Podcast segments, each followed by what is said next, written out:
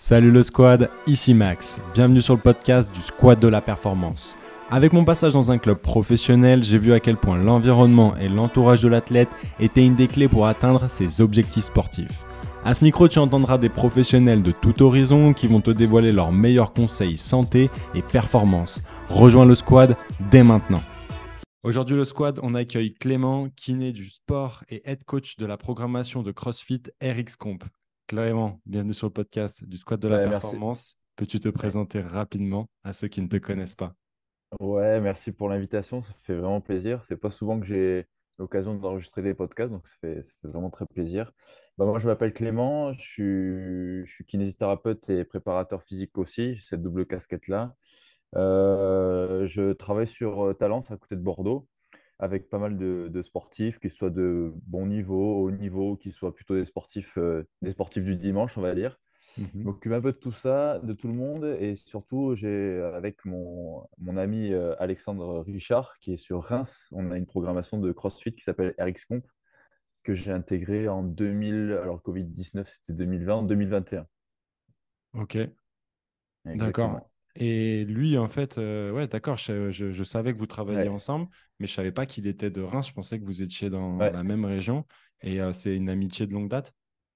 Alors non, en fait, c'est une amitié bon, relativement récente euh, au, vu de tout ça. En gros, moi, j'ai commencé RX Comp en tant que juste athlète, en fait. J'ai commencé le CrossFit euh, une fois diplômé. J'ai arrêté le rugby, en fait, quand j'ai été diplômé en 2012. Je me suis dit, je peux pas me permettre d'être blessé au cabinet, ça va être compliqué sinon. Et, euh, et donc, du coup, j'ai intégré la, juste en tant qu'athlète la programmation. Un an, un an et demi plus tard, après mes débuts, parce qu'au début, j'étais dans des, dans des, dans des programmes un peu différents. Et j'ai accroché direct, que ce soit avec le- la programmation, le personnage, Alexandre. Et, euh, et donc ensuite, euh, comment ça s'est produit? Ben, petit à petit, en, en se rencontrant sur des training camps, etc., en papotant, etc., il a vu que j'étais kiné du sport, que je propose aussi des protocoles, etc., de, de rééducation à distance. Et en papotant un petit peu, au tout début, j'intègre la, programmation juste en tant que, en gros, kiné, mais juste pour euh, faire les échauffements, faire les programmes de prévention, etc. Et puis petit à petit, fil en aiguille, il me propose un petit peu plus de faire plutôt la force, plutôt le bodybuilding, etc. Et là, aujourd'hui, à l'heure actuelle, je fais vraiment toute cette partie-là, force, euh, on va dire prévention de blessures, entre guillemets, parce que c'est des gros guillemets maintenant, on le sait. Euh, donc force, bodybuilding et renforcement. Voilà. Ok, trop cool. Bah, écoute, on parlera de tout ça euh, d'ici quelques temps, mais j'aimerais qu'on parle euh, déjà euh, d'un point de vue général. Euh, Ouais. comme tu es spécifiquement dans le CrossFit, euh, avec notamment cette programmation, est-ce que tu Mm. peux nous dire quelles sont les, pathologies que tu retrouves le plus avec tes athlètes CrossFit? Ouais. Bah alors, euh, comme le CrossFit, bah, tu sais que c'est enfin, pas forcément un gros sport de contact, heureusement d'ailleurs. Mais euh, effectivement, on a beaucoup de pathologies ben, Alors plutôt non traumatiques, on va avoir quelques traumatiques. On a eu quelques petits croisés par-ci par-là ces derniers temps avec des descentes de cordes un peu mal gérées ou des box jumps un peu mal gérés. On a quelques entorses de cheville, mais ça reste plutôt rare quand même. On a beaucoup de pathologies d'usure surtout, comme euh, des, on va dire des, des tendinopathies, quoi, entre guillemets, plutôt de sursollicitation, tout ce qui est tendineux. Euh, au genou, on va avoir beaucoup de syndrome rotulien, de tendinopathie rotulienne. Euh, qu'est-ce qu'on peut avoir? Rarement, enfin, on en a eu un petit peu, mais un peu de tendinopathie d'Achille, mais très rarement. Mais après, c'est plutôt au niveau des épaules, ouais. Au niveau des épaules. On va dire qu'on va, on va renfermer tout ça dans de, dans de l'usure sur sollicitation de l'épaule, parce qu'après, il y a ceux qui pensent conflit, pas conflit, etc. Bon, là, il y Ouais. a, il y a plein de termes qui s'entremêlent après, mais des pathologies d'usure surtout. ouais. Ok, et d'un point de vue général, vu que c'est des pathologies euh, d'overuse, d'usure, quels Mm. sont euh, les conseils que tu donnes à tes athlètes pour diminuer ce risque de blessure? Alors déjà, je, je conseille surtout de, de, de bien planifier. Enfin, en tout cas, ça, c'est peut-être pas le rôle de l'athlète, mais en tout cas, en amont, c'est le rôle des coachs, en tout cas, de ceux qui tiennent des programmations, de bien planifier, d'être, euh, d'avoir une vision à long terme, en fait, du programme pour justement euh, éviter ce genre de, de choses et, et planifier à l'avance. Tu vois, moi, avec Alex, ce qu'on fait souvent pour éviter tout problème, c'est qu'en général, moi, je commence toujours, la programmation, le cycle avant les autres. C'est-à-dire que même si je ne suis pas parfait, même si je ne suis pas tout le monde, je sais déjà avec ce que je ressens, si on est dans le vrai, si on est dans le bon, si c'est pas trop, etc. Et il est déjà arrivé qu'en fait, je disais à Alex, non, écoute, ça ne va pas être possible. Ce qu'on a programmé, il faut, faut refaire autre chose parce que là, c'est trop. C'est beaucoup trop. Et euh, donc ça, c'est un premier truc. Donc planifier sur le moyen, long et court terme. Euh, et après, ce que je conseille aux gens, c'est c'est toujours pareil. Après, ça dépend s'ils sont bien entourés médicalement parlant, euh, suivant là où ils habitent, etc., etc. C'est compliqué. Mais ne serait-ce qu'il y a des, il y a des réflexes bêtes. Mais par exemple, admettons, vous ne savez pas faire un air squat, bah, ça va être compliqué avec de la charge de ne pas jamais se blesser. Vous ne savez pas lever les bras au-dessus de la tête, bah, ça va être compliqué de faire un jerk ou même un strict press correctement sans se blesser. C'est plutôt de regarder son corps euh, déjà, sans, comment il bouge en fait sans poids, etc. Et savoir si on est capable de gérer son propre corps, ses propres articulations et avoir un peu de mobilité, un peu, enfin de la mobilité partout et vraiment la mobilité au sens général du terme, c'est-à-dire être capable d'aller dans des amplitudes et de générer la force dans des amplitudes même sans poids, par exemple. Mm. Mais c'est intéressant que tu parles de tout ça parce que euh, sans vouloir euh, tirer à, bas, boulet rouge hein, sur, sur le CrossFit, l'idée c'est euh, d'avoir une discussion ouverte et d'ouvrir les esprits critiques. Mais parfois, dans le système de progression et ou plutôt de régression d'un exercice, ben, il n'est pas forcément cohérent, justement, à mon sens, avec les prérequis, notamment articulaires, d'un sportif. J'aimerais que tu nous dises ce que tu en penses. Oui, bien sûr, il va y avoir plein, plein, plein d'exercices qui ne sont pas du tout appropriés euh, à plein de personnes. Par exemple, ben, enseigner peut-être le, snatch d'un seul coup à quelqu'un qui n'est pas capable de mettre euh, une, main au-dessus de la tête correctement, etc. C'est peut-être pas approprié. Peut-être qu'il va falloir passer par des étapes intermédiaires avec beaucoup de mobilité, de travailler juste sur l'overhead squat, etc., etc., de démonter chaque partie du mouvement, avoir des sortes de mouvements un peu comme si comme si le snatch c'était la commode et en fait d'avoir des mouvements tiroirs à travailler à chaque fois, le tirage, que ce soit le tirage, mais peut-être qu'articulairement parlant, c'est le plus facile le, tirage, mais après travailler l'overhead squat, etc. Et de pouvoir bien scinder, bien tout séparer pour que la personne puisse progresser sans se blesser. Quoi.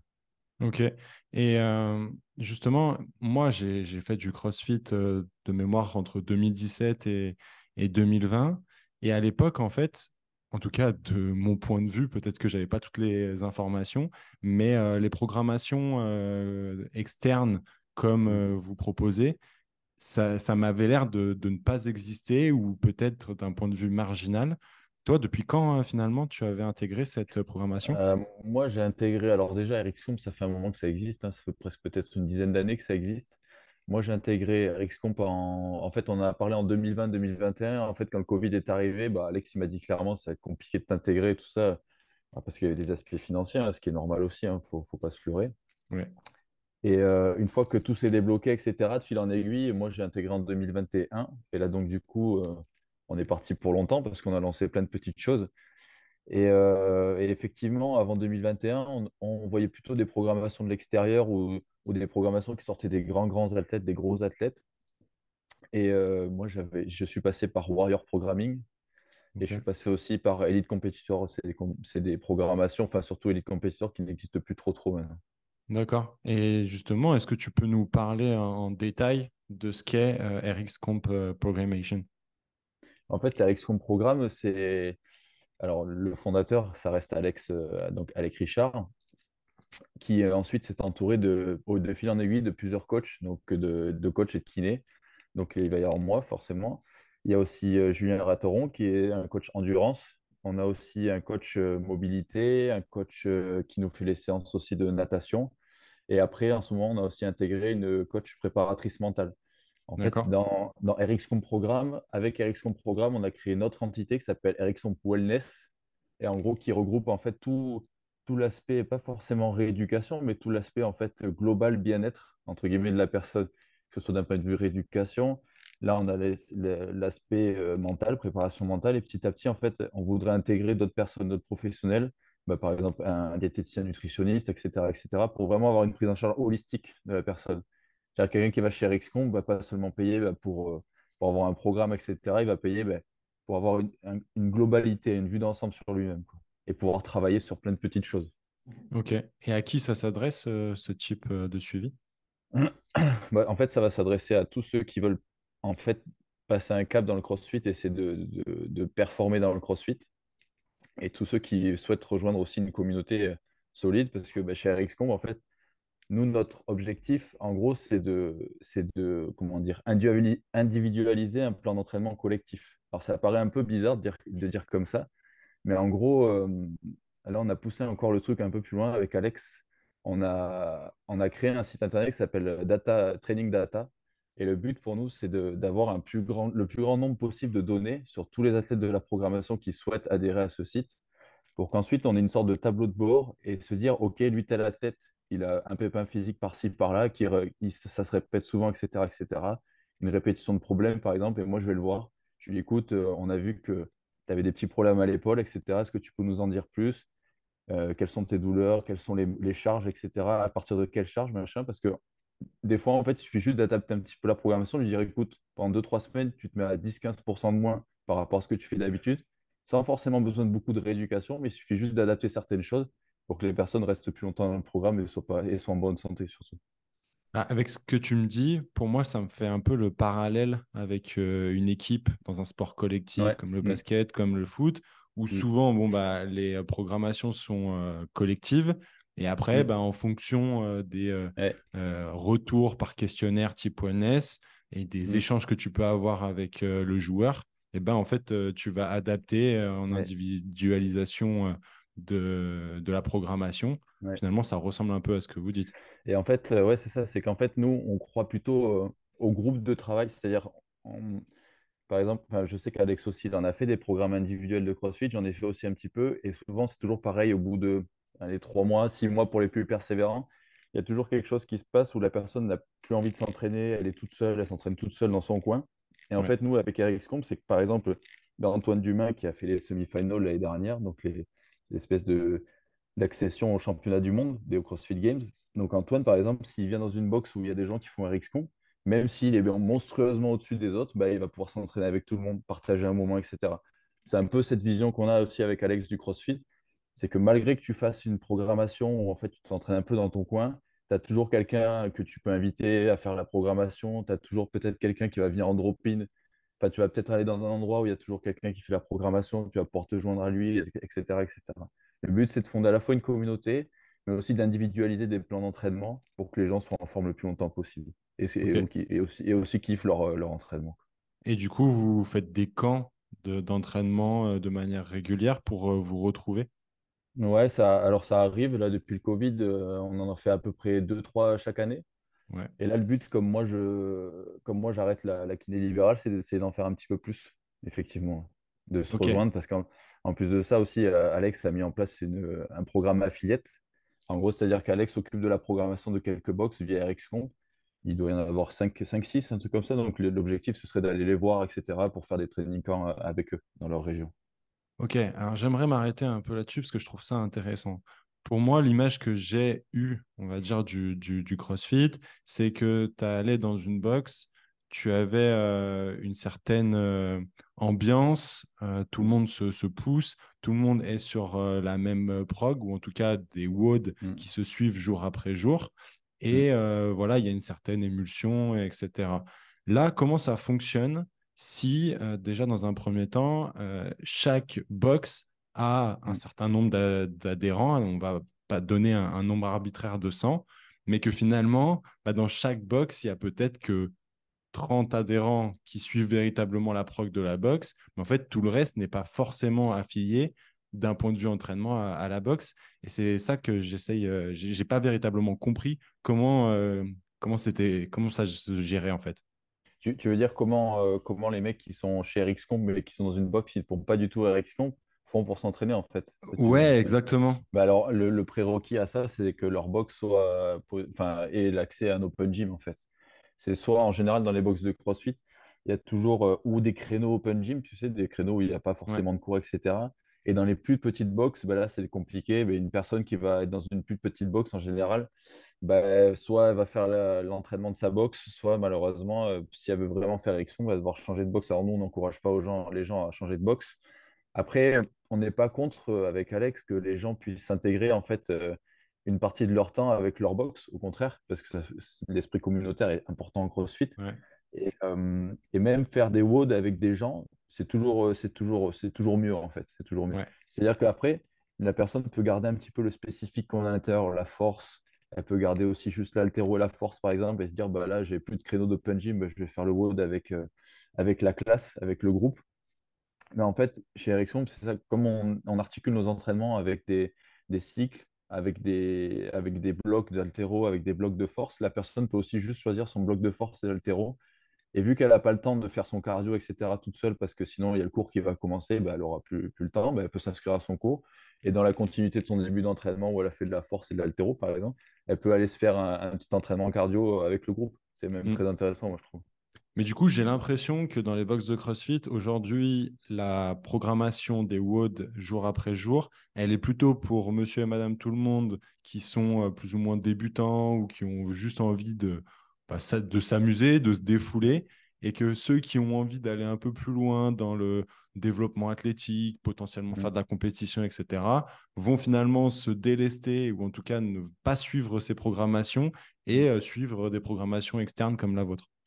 Ouais, effectivement, parce que, alors après, c'est toujours pareil, il y a des petites box, il y a des grosses box, il y a des box qui fonctionnent beaucoup, il y a des box très très grandes avec plusieurs, plusieurs créneaux en même temps. C'est-à-dire qu'il y a des box où tu vas avoir trois cours en même temps, un cours de gym, un cours, un mm. cours de, de spé un cours de cardio, etc. Et tu as d'autres plus petites box qui ne vont pas pouvoir avoir cette offre-là. Et donc, du coup, effectivement, les athlètes vont. Enfin, les athlètes.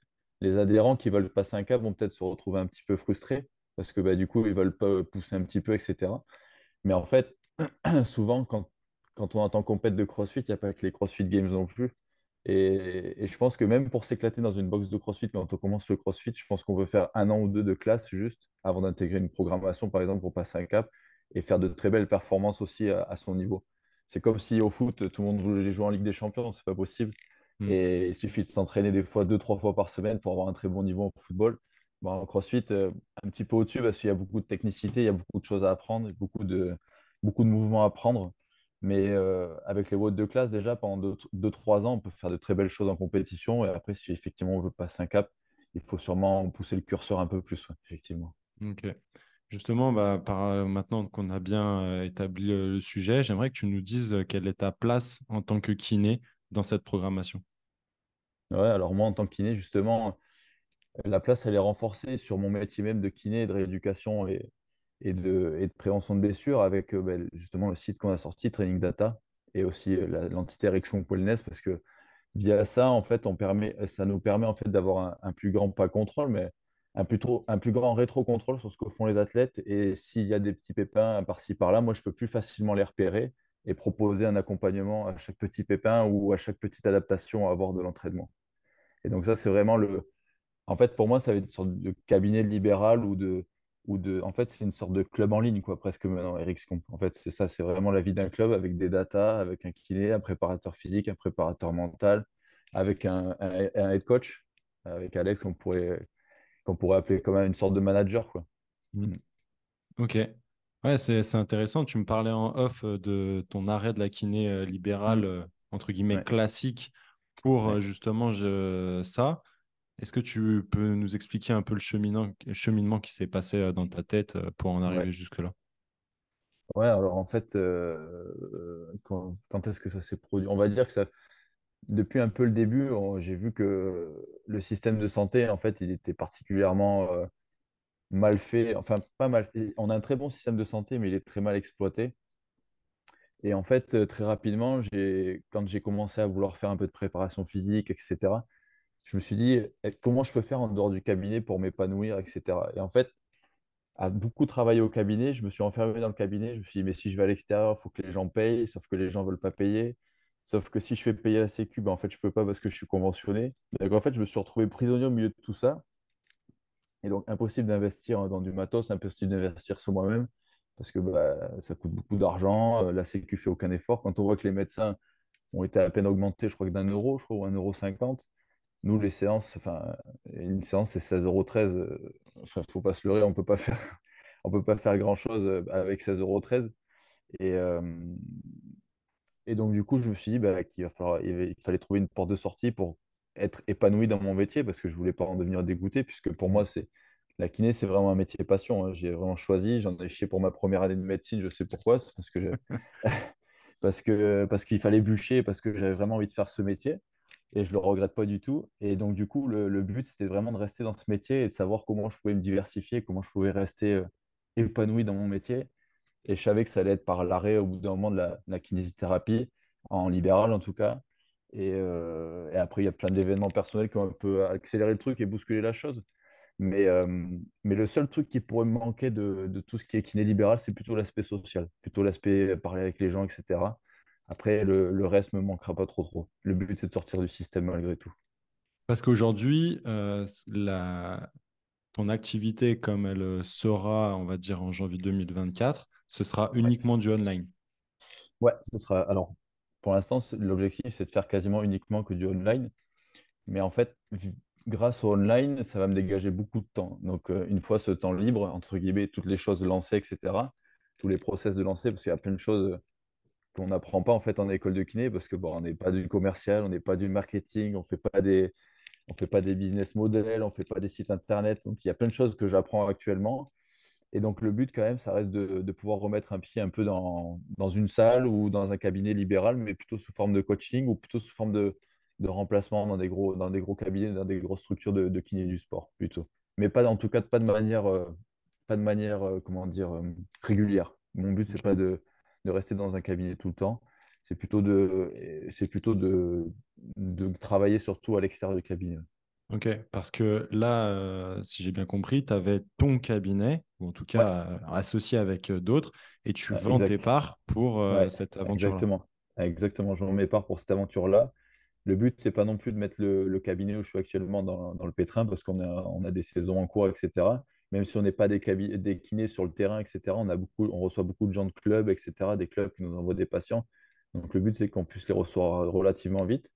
Donc le temps de trouver euh, quelqu'un qui puisse me remplacer, en tout cas euh, d'homme à homme, en tout cas de un pour un. Ben, en fait, moi, je reste dans le cabinet, mais le but, c'est que grand maximum en juin, je sois parti. Mais je pense que là, en janvier, normalement, euh, ce sera vendu et normalement, je pense qu'en janvier, ils auront déjà trouvé. Ouais, je trouve ça hyper courageux de ta part et puis euh, assez inspirant euh, que tu nous témoignes de tout ça. Déjà parce que je me reconnais euh, beaucoup dans ton témoignage, même si j'ai pas fait cette démarche-là de, de vente des parts parce que tout simplement, j'en ai jamais acheté. Mais, mais, mais je comprends complètement ton point de vue, je suis assez d'accord avec ça. Et je, je vais te dire un peu mon point de vue et j'aimerais qu'on, que tu me dises un peu ce que tu en penses. Moi, en fait, la, kiné- la, la sécurité sociale, le système actuel, je suis d'accord avec toi que c'est un, un bon système, mais qui est très mal exploité Mm, parce que, à mon sens, ce système-là devrait plutôt être réservé à euh, déjà à des problèmes graves. mm, Euh, en kinésithérapie, ben, je crois qu'il y en a, il y en a peu. Euh, potentiellement, il peut y en avoir, bah, je sais pas, avec la mucoviscidose, ce genre mm, de, de pathologies qui sont, qui sont très graves et, et très prenantes. Mais en kiné du sport, moi, ma vision des choses, c'est que le- la sécurité sociale devrait accompagner les gens jusqu'à ce qu'ils aient euh, repris en fait correctement leur vie quotidienne. Donc, euh, typiquement, euh, voilà, être capable de, de marcher correctement sans béquille, de, de monter les escaliers, de conduire, pouvoir aller au travail, de, faire leur vie sans Mm, forcément pousser jusqu'à l'activité sportive. Je- mm. Et du coup, ces phases-là seraient plutôt euh, en charge de, euh, des, des patients, tout simplement. Ouais, ouais. C'est, une bonne idée. Moi, ce que j'ai, ce que j'aimerais un peu plus aussi, c'est de voir un peu plus de, de rôle de prévention. Parce qu'on on n'en parle pas assez, mais la prévention, ça a une place, une place centrale. Et en fait, euh, par exemple, euh, nombre de sportifs qui font passer l'intensité dans leurs entraînements, donc la préparation physique et une séance de prévention. Enfin, j'aime pas trop maintenant le mot prévention de blessure, mais en gros, Ouais. pour que tout le monde comprenne, c'est que faire des séances de prévention de blessure passerait ben, par un peu de travail de force, un peu de travail de technique, etc. Et en fait, ça permettrait bah, forcément de diminuer le nombre de, de blessés ou en tout cas faire un retour, euh, un retour au terrain qui est en général plus rapide si on a eu de la prévention de blessures, entre guillemets, plutôt que si on n'en a pas eu. Ça éviterait plein de, plein de petites choses. Et puis c'est bête, mais je pense que hum, si on faisait un peu d'éducation thérapeutique du sportif, ça permettrait aussi euh, d'éviter beaucoup de, de blessures bah, comme l'overuse, etc., quoi, par exemple. Ouais. Ouais, je suis assez euh, d'accord avec, euh, je avec trouve- toi. mais je pense que la prévention, c'est un axe que la Sécu n'exploite pas assez, que ce soit pour le sportif ou pour le non-sportif, hein. Ouais, mais tu vois, la question que je me pose, c'est est-ce que c'est euh, le système qui ne l'exploite pas correctement ou est-ce que c'est la culture Ouais, qui deux, empêche Ouais. ça, tu vois? Je pense que c'est imbriqué un petit peu, puisque quand on regarde les pays du Nord, bon, qui sont, qui sont dans la santé souvent des, des modèles pour plein de choses, quand on Mhm. voit dans les pays scandinaves, etc., il y a beaucoup de, Mais par exemple, c'est tout bête, mais maintenant le sport, on en parle comme de la prévention aussi de, pour les risques cardiovasculaires, les risques du Ouais, quotidien, etc., pour monsieur, madame, tout le monde. Mais il y a plein de, d'entreprises qui intègrent des, des heures de sport dans le temps de travail de, leur, de, leur, de leurs associés, enfin de leurs salariés, parce qu'ils savent que en fait, grâce au sport, il va y avoir tout un tas de choses qui vont se mettre en place, que ce soit au niveau, au niveau du cerveau, au niveau cardiovasculaire, etc., qui vont permettre en fait à, leur, à leurs salariés d'être en meilleure forme et plus longtemps, quoi, tout simplement. Trop cool. Euh, tout à l'heure, donc, tu as parlé de training data qui te permet d'avoir des feedbacks avec euh, tes athlètes. Euh, Ouais. j'aimerais qu'on parle du début, c'est-à-dire le bilan. Comment finalement ça se passe? Quels sont les tests que vous mettez en place? Alors, dans les tests, Alors, d'un point de vue kiné, entre guillemets, il n'y a pas forcément de test particulier, puisque, en fait, pour vraiment avoir un focus sur chaque personne, il faudrait que j'analyse chaque personne, etc., en termes de mobilité. Ce serait un temps énormissime, et forcément, ce serait forcément un coût aussi énormissime. Alors après, avec Alex, en tout cas dans la programmation, ce qu'on fait, c'est qu'il y a des tests basiques, mais surtout beaucoup de préparation physique, des max reps, des, des 3RM, des, des tests d'endurance, de MA, de PMA, etc. Mais d'un point de vue kiné, c'est plutôt quand je prends quelqu'un en perso en online. Donc ça, c'est à l'extérieur de, de Wellness et de RxComp que je fais des, des bilans. Mhm. Après, les, les bilans en fait individuels sont sont pas forcément super éloignés en fait de ce qu'on peut faire au cabinet. Il manque juste l'aspect l'aspect touché quoi au final parce que mon bilan il va être très très il va être très très complet. Il va y avoir une anamnèse même des fois plus complète qu'au cabinet.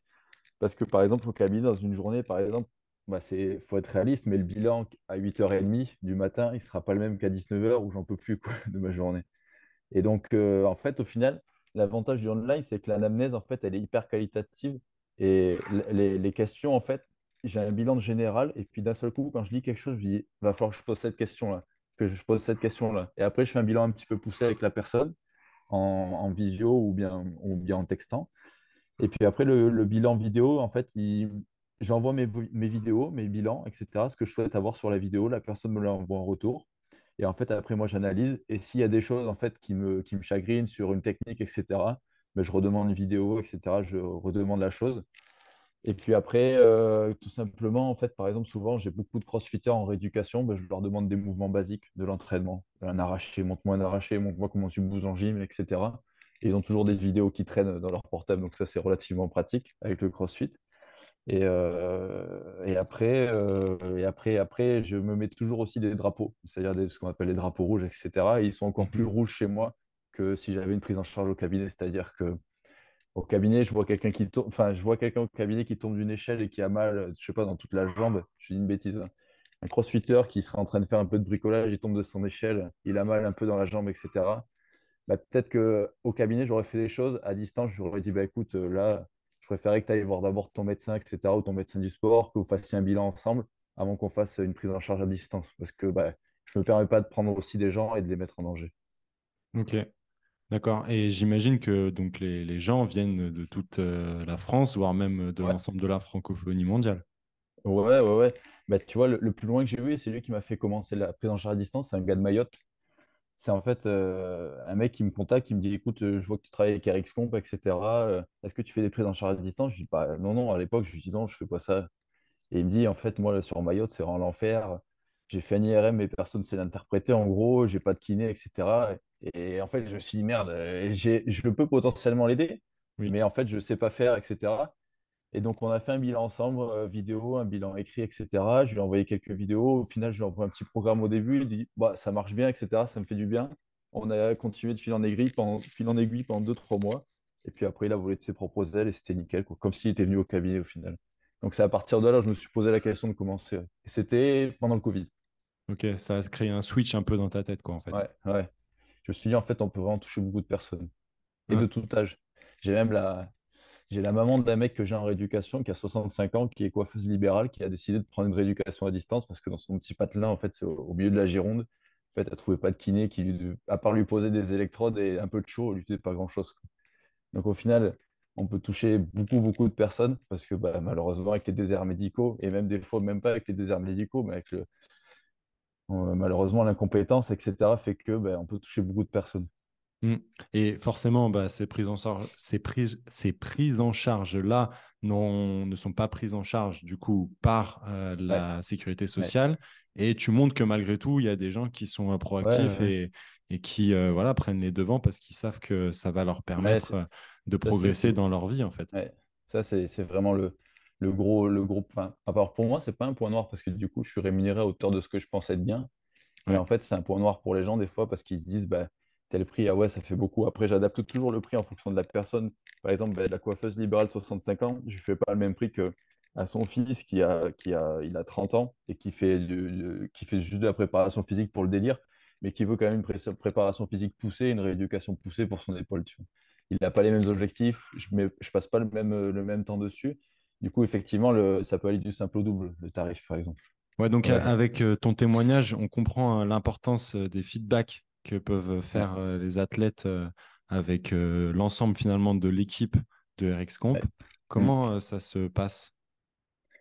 Alors, c'est, chez RxComp aussi, on a, on a, décidé au fait déjà auparavant de commencer un peu l'individualisation d'un plan collectif, justement, avec l'option en fait qu'on peut se faire chez RxComp qui s'appelle le feedback perso.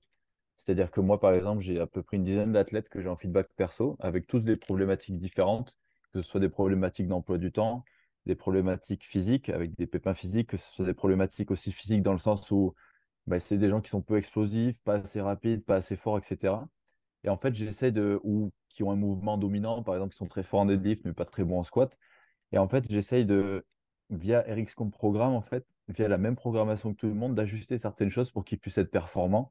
Bah, quelqu'un pour, pour son emploi du temps, ça va être vis-à-vis de ses compétitions. S'il est très loin, bah, je vais dire, écoute, tu vas enlever un peu de WOD, etc. On va faire la base de la pyramide de CrossFit, c'est-à-dire l'endurance de fond, on va travailler un petit peu plus la gymnastique technique, l'haltérophilie technique et un peu plus la force. On va travailler toute cette base.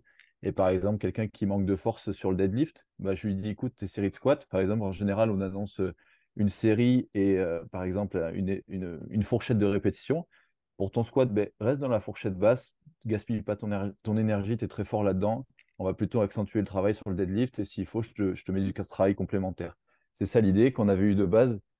Et en fait, les, feedbacks s'effectuent euh, beaucoup euh, par message, tout simplement par WhatsApp. Et en fait, avec Training Data, souvent, malheureusement, c'est souvent plus souvent les garçons qui font moins de, retours.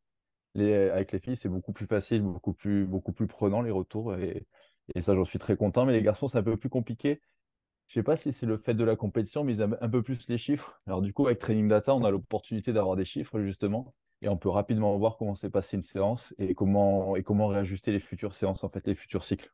C'est comme ça que se passent les feedbacks en fait. Ok, et donc si je comprends bien, c'est une option que certains prennent dans cette programmation. Ouais, alors en fait, euh, si tu veux, tout euh, peut être une programmation donc du coup générale. Et donc, avec Training Data, il y a déjà une, comment te dire, une, option qui, nous permet, nous, d'avoir une vue d'ensemble sur des gens qu'on n'a pas forcément en perso. Et avec le feedback perso, là, on a vraiment la personne en perso. Des fois, elle passe déjà par Training Data, donc on a en plus des statistiques, etc., qui vont arriver sur le long terme. Là, on a lancé Training Data depuis, depuis une quinzaine de jours, donc euh, les, données sont toutes fraîches et vont, ils vont s'accumuler au fur et à mesure du temps, donc ça, ça va être super intéressant. Mais sinon, les feedbacks perso, on, déjà depuis un petit moment, on a plein de, de statistiques de notre côté sur des tableaux Excel ou, sur des notes. Ouais, mais c'est rigolo euh, que tu compares euh, les genres. Bien évidemment, euh, c'est caricatural. je suis assez d'accord avec ce que tu dis parce que c'est quelque chose que je retrouve. Et quand j'en discute avec d'autres, hein, c'est pareil. Sur les suivis à distance, les filles, en général, c'est hyper carré. Enfin, elles te disent tout. Et les, mecs, c'est un peu plus compliqué euh, pour euh, avoir. Il euh, faut leur tirer un peu les verres du nez pour avoir toutes les informations. Exact, exactement. Et tu vois, par exemple, là en feedback perso, par exemple, j'ai un mec, il est, il est forcément pétri de talent. Il est super fort. Il s'appelle Jean-Charles, c'est un mec de Caen. Et tu vois, on était en compétition là, il y a deux semaines, je crois, au German. ouais, il y a deux. Attends. Non, la semaine dernière, il me semble. Et, et en fait, Jean-Charles, c'est un mec pétri de talent, sauf que niveau mental, en fait, il peut partir dans tous les sens. Et tu vois, par exemple, le feedback perso de, ce cycle-là, en fait, et même jusque, pendant un moment, on a mis un, retour. En fait, le but pour nous, c'est qu'avant chaque, euh, chaque WOD, chaque partie cardio, surtout parce que le reste, en général, il arrive à rester bien concentré et focus, c'est qu'on puisse, en fait, euh, savoir sur quelle stratégie il part. Et pendant son entraînement, à la fin de l'entraînement, je veux qu'il me fasse un autre feedback pour savoir si la stratégie était respectée, s'il a pu accélérer ou s'il a explosé, et comment il a géré s'il avait explosé, par exemple. Et donc, du coup, on fait un gros, gros travail de préparation mentale un peu sur cet aspect-là, cet aspect de visualiser en fait son, son entraînement pour ensuite le transférer pendant, le, pendant la compétition. Ok. Putain, c'est cool. Ça, ça Ouais. paraît, en tout cas, ça fait Alors, ça, euh, envie. ouais. ouais, ça c'est c'est plus, c'est plus quelque chose que m'a apporté Alex, Alex, Alexandre Richard, qui lui a, a beaucoup plus de bouteilles là-dedans dans le coaching. Et en le voyant faire, en l'écoutant faire un petit peu, etc., bah forcément, on s'inspire de toujours des bonnes choses. Et donc, du coup, je me suis dit, ouais, avec, avec Jean-Charles, il est pétri de talent. Le seul truc qui lui manque un peu, c'est d'endurance de force sur les épaules. Mais sinon, il a tout ce qu'il faut pour performer. Et euh, let's go, quoi. Je me suis dit, bah, ça, c'est un truc à faire, quoi. Savoir avant l'entraînement ce qu'il pense de l'entraînement, comment il va faire son entraînement et savoir si après, il a bien géré le truc. Ok. Simple, mais au moins, comme ça, on corticalise un peu plus l'entraînement et ça va servir pour la compétition. Vous les suivez euh, parfois euh, sur les compétitions? Ouais, alors, ça aussi, c'est le. Comme Alexandre, ça fait déjà un an ou deux qu'il fait ça déjà. d'être coach en, gros sur les événements. Et moi, c'était la première fois au German, donc c'était une sacrée expérience.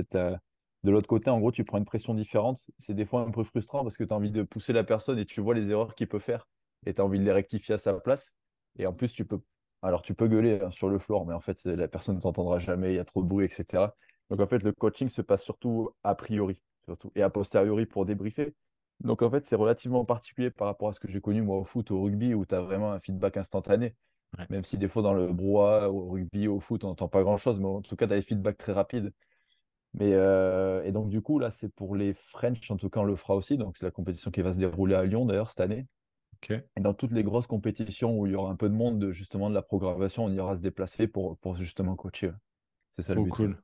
D'être un peu plus proche aussi des athlètes en compétition, pour ça, pour gérer avec eux la pression, gérer un peu avec eux leurs leurs épreuves, leurs émotions, etc. etc.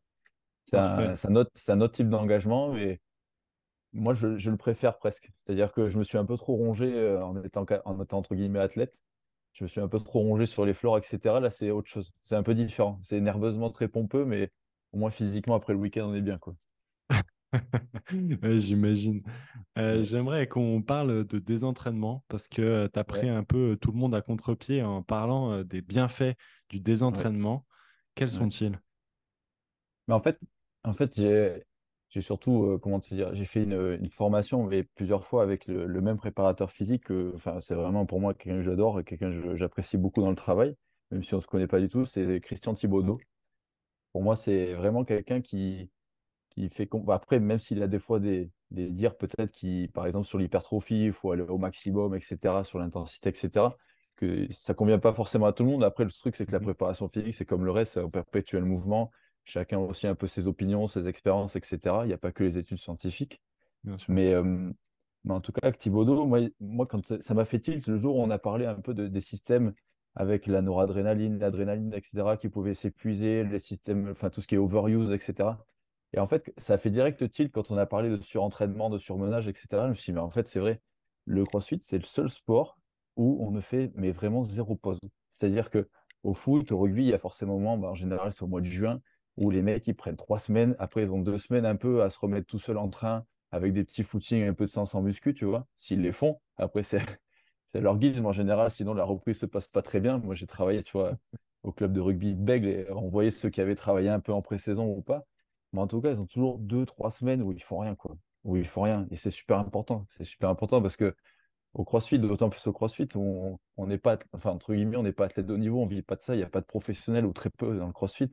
Donc, du coup, il y a tout un tas de choses à côté. Il y a la vie, il y a, tout un tas de trucs qu'on loupe, etc., qu'il faudrait pas regretter plus tard non plus. Et donc, il y a cet aspect-là aussi au niveau mental. C'est hyper important de pouvoir poser. Et après, il y a tout ce qui est au niveau hormonal qui suit aussi.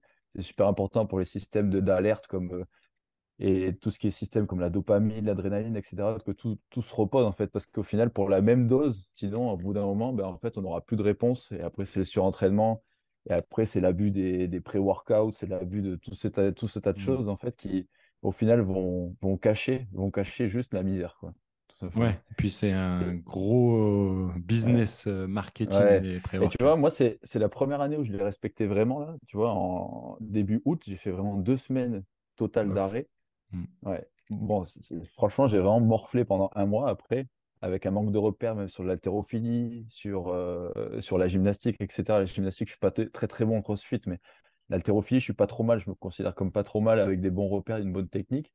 j'avais l'impression d'être un débutant fini. au final, après, au bout d'un mois, un mois et demi, c'était très bien. Et là, au bout de, on va dire qu'au bout de trois, ouais, au bout de trois mois, trois mois et demi, et là, je, me sens mieux que ce que j'étais avant le début des compétitions. Tu vois? Par exemple, là, tout à l'heure, j'ai fait une séance de, front squat avec euh, de l'excentrique à n'en plus finir, etc. etc. J'ai fait un 4x5 à 150 kg, j'étais très très bien. Quoi.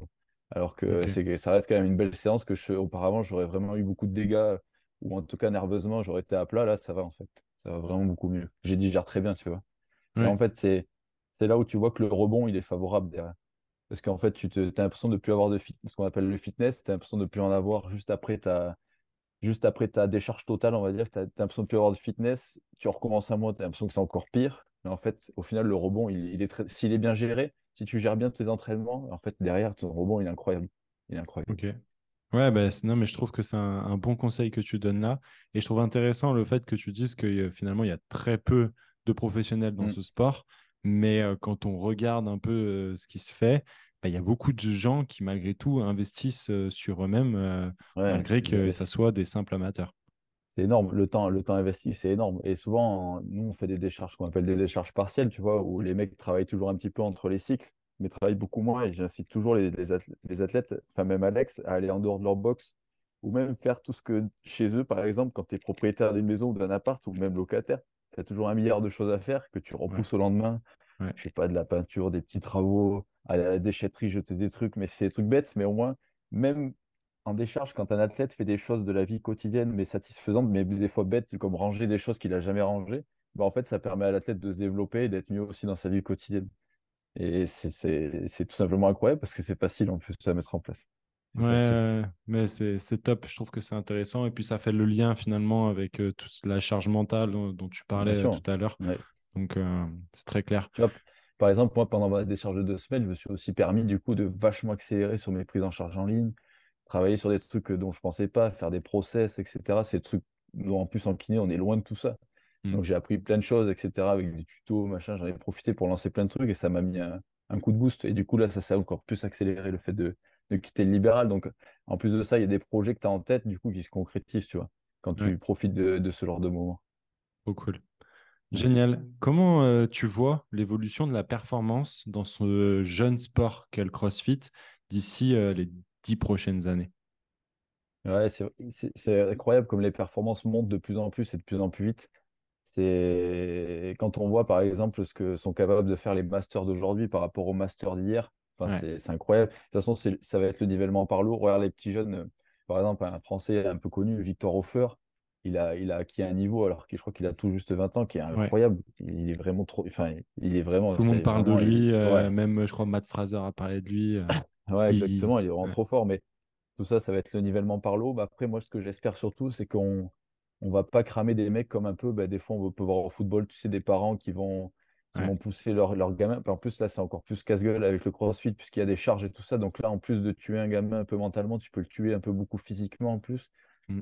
Donc si, tout se passe bien, normalement, ça devrait progresser gentiment, etc., tirer euh, des records vers l'eau, etc., etc. Mais par contre, effectivement, si derrière on a une perversion un peu de, de tout ça, on risque d'avoir aussi beaucoup d'échecs, que ce soit d'échecs de, que ce soit physique, avec beaucoup de blessures chez des, très jeunes, avec beaucoup aussi de blessures de mentales aussi chez les très jeunes. Donc, il faudra faire attention et peut-être éduquer un petit peu plus. Là, on, s'intéresse beaucoup aux adultes, mais s'intéresser un petit peu plus aux, gamins, en tout cas aux ados surtout, qui arrivent dans le crossfit, parce que beaucoup vont, risquent de se brûler les ailes si on ne sait pas les accompagner, en fait. Hmm. C'est vrai que lui, je crois, euh, c'est Victor, c'est ça hein? Il, a un gros background, je crois, dans la gymnastique. Ouais. Ce qui euh, doit quand même pas mal l'aider. Euh. Mais en fait, la, gym, la, gym, et peu importe, je pense, le niveau auquel tu en as fait, c'est tous les gens qui sortent de la gym, mais vraiment peu importe le niveau qu'ils ont eu, si c'était un bas niveau, si c'était juste la, qu'ils appellent la, la, baby gym, etc. En fait, ils ont acquis des, des réflexes et des, des, des, comment dire, de la musculature étant plus jeunes, ou en tout cas, ouais, des, des réflexes qui leur permettent d'avoir un niveau proprioceptif incroyable par rapport aux autres. Vraiment incroyable. J'ai l'impression que de tous les sports, c'est le sport qui forme le plus au CrossFit quand t'es gamin, quoi. Ok, mais je pense, comme tu l'as dit, que c'est un sport qui, globalement, d'un point de vue force, d'un point de vue proprioceptif, etc., est euh, très intéressant à mettre euh, rapidement chez un enfant et puis qu'après il fasse ses choix de continuer ou, non. Mais d'un point de vue socle, ça me paraît assez intéressant. Ouais. Et après, effectivement, tu as d'autres sports, bah, tu en as qui viennent des fois des demi-fondeurs ou qui faisaient un peu d'athlétisme, etc. Tu as mm. aussi quelques aspects aussi un peu mentaux avec des mecs qui viennent un peu de sport de contact, des, anciens boxeurs. Il y en a pas mal d'anciens rugbyman ou de footballeurs, de, de, fin, de foot US du moins. Mm-hmm. Mais en fait, chaque discipline en fait, peut apporter, en fait, à, peut contribuer en fait, à avoir un, joli socle quand on a été en tout cas sportif d'un bon niveau de cette discipline-là. Mm. Mais c'est intéressant, tu, parlais euh, du nivellement par le haut. J'écoutais un podcast avec euh, The Pana, le, le powerlifter euh, français dont beaucoup parlent. Et lui disait, ben, en fait, quand j'ai commencé, mes perfs, c'était ça, ça, ça. Mais aujourd'hui, ces perfs-là, donc à l'époque, tout le monde me regardait avec des gros yeux, je suis, je suis le nouveau, etc. Et aujourd'hui, ces perfs-là sont presque normalisés, malheureusement. Enfin, je ne sais pas si c'est malheureusement ou non, mais il disait, en fait, il y a aussi une question de timing dans l'évolution d'un athlète. Quoi. Ouais, bien sûr. Et alors, je vais me comparer à mon mini-niveau, mais je sais que depuis, euh, ça fait deux ans que j'arrive à épauler 150 et maintenant 150, j'ai l'impression que c'est une charge qu'il faut avoir presque euh, en haute quoi, si tu veux être un sportif de haut niveau, tu vois. Et donc maintenant, enfin, moi, je suis sportif médiocre, mais, mais 150, ça vaut, ça vaut plus grand chose. 100 à l'arraché, ça vaut plus grand chose. Alors que pendant longtemps, par exemple, 100 à l'arraché, c'était une barre euh, mentale, tu vois. C'est pas que ça vaut plus grand chose maintenant, mais c'est qu'en tout cas, chez les athlètes de haut niveau, 100, mm. bah, c'est extrêmement normal. Tu passes ça tous les jours, s'il faut, même pas en flexion de jambe, debout, quoi. c'est hyper banal, quoi. Et puis les mecs enchaînent des barres euh, hyper lourdes, euh, enchaînent des. Ouais, avec des performances physiques incroyables, quoi. Enfin, des, des mouvements avec des performances physiques incroyables, des, des medley des fois qui sont incroyables. Ouais, carrément, carrément, carrément. Clément, je vais te poser ma dernière question, ma question passe décisive. Qui aimerais-tu entendre passer au micro du squat de la performance? Ouais, tu, tu, pourrais prendre Alec Richard. Bon, J'en ai noté deux, trois. Hein. On peut prendre Alec, Richard, bah forcément euh, celui qui a fondé RxComp. Après, je pensais aussi au, staff. Alors, je ne sais pas si tu peux faire en binôme, mais en tout cas, le préparateur physique c'est de Benoît Saint-Denis, un copain à moi, Fabien Berenguel, il s'appelle. Ouais, c'est un peu, plaisir. Pour moi, Fabien, c'est genre un puits de science, mais que personne ne connaît. C'est un mec. Enfin, moi, je sais que j'ai beaucoup d'admiration pour lui parce que c'est un gars qui a un parcours, bah, il était militaire, etc., qui a un parcours bah, de militaire, qui ensuite est sorti de l'armée et qui en fait a failli euh, presque ne même pas travailler en tant que préparateur physique parce que bah, aujourd'hui les réseaux sociaux, il faut savoir les maîtriser, il faut savoir se vendre, etc. Et c'est très mmh. compliqué pour un préparateur physique, même un puits de science, de pouvoir se vendre, etc. Et il a, il a eu l'opportunité d'intégrer euh, bah, l'aviron bayonnais, etc., la section féminine, et aussi d'entraîner Benoît Saint-Denis. Et donc, euh, grâce aux performances de Benoît Saint-Denis et grâce aussi à, ce qu'il connaît en préparation physique, parce que bah, il a, il a bossé, il a bûché pour ça, en fait. Hein. Mmh et en fait, il, commence à se faire une petite notoriété. Je suis rentré content pour lui. Et, et lui, c'est quelqu'un vraiment qui serait sympa à écouter. C'est très, très sympa à écouter. Oh, cool. Un mec underground, c'est cool. Ouais. Et après, en, en crossfitter, tu as, quelqu'un aussi, moi, que je, qui est chez Ericsson depuis pas très longtemps, mais qui est dans le crossfit français depuis un petit moment. Il s'appelle Jason Longaret. C'est un mec qui est, dont on entend très, très peu parler, mais qui a toujours travaillé en sous-marin et qui, l'année dernière, a pu faire les, les semi-finals, justement, les, en, Allemagne et qui a fait une très belle performance et qui, qui, en fait, personne n'en entend parler, mais c'est un gars incroyable. Parfait. Eh ben, écoute, euh, je contacterai euh, tout ce beau monde et euh, je suis sûr que ça pourra faire des, des super podcasts.